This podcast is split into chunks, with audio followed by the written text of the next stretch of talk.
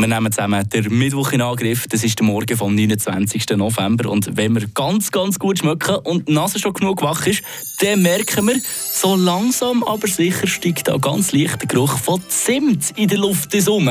Findet man ja schliesslich aktuell überall in allen Formen. Oder sei es Special Edition Zimtjoghurt, Weihnachts Limited Edition Zimt Müsli oder Zimt Kaffee. Nur so lange Vorrat, oder? Ist klar, oder? Aber wenn man gewissen Studien glaubt, dann müssten wir eigentlich in Zukunft am besten das ganze Jahr verteilt ging so eine kleine Portion Zimt bei uns umtragen. Eine Portion Wissen für einen starken Tag. Schlauere Tag mit Radio FR. Der Zimt ist wortwörtlich in aller Munde und das nicht nur mit der Weihnachtszeit. Mittlerweile gibt es nämlich schon über zweieinhalbtausend Studien rund um das weltweit beliebte Gewürz.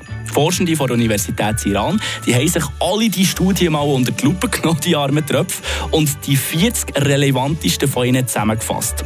Rausgekommen ist dabei recht erstaunliches ohne jetzt irgendwelche Fachbegriffe abzulehren. Zusammengefasst hat man feststellen, es besteht die Möglichkeit, dass Zimt vorbeugend für Demenz und Alzheimer könnte sein.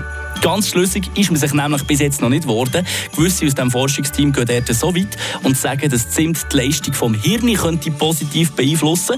Andere wiederum sehen keine nennbaren positiven Veränderungen im Körper.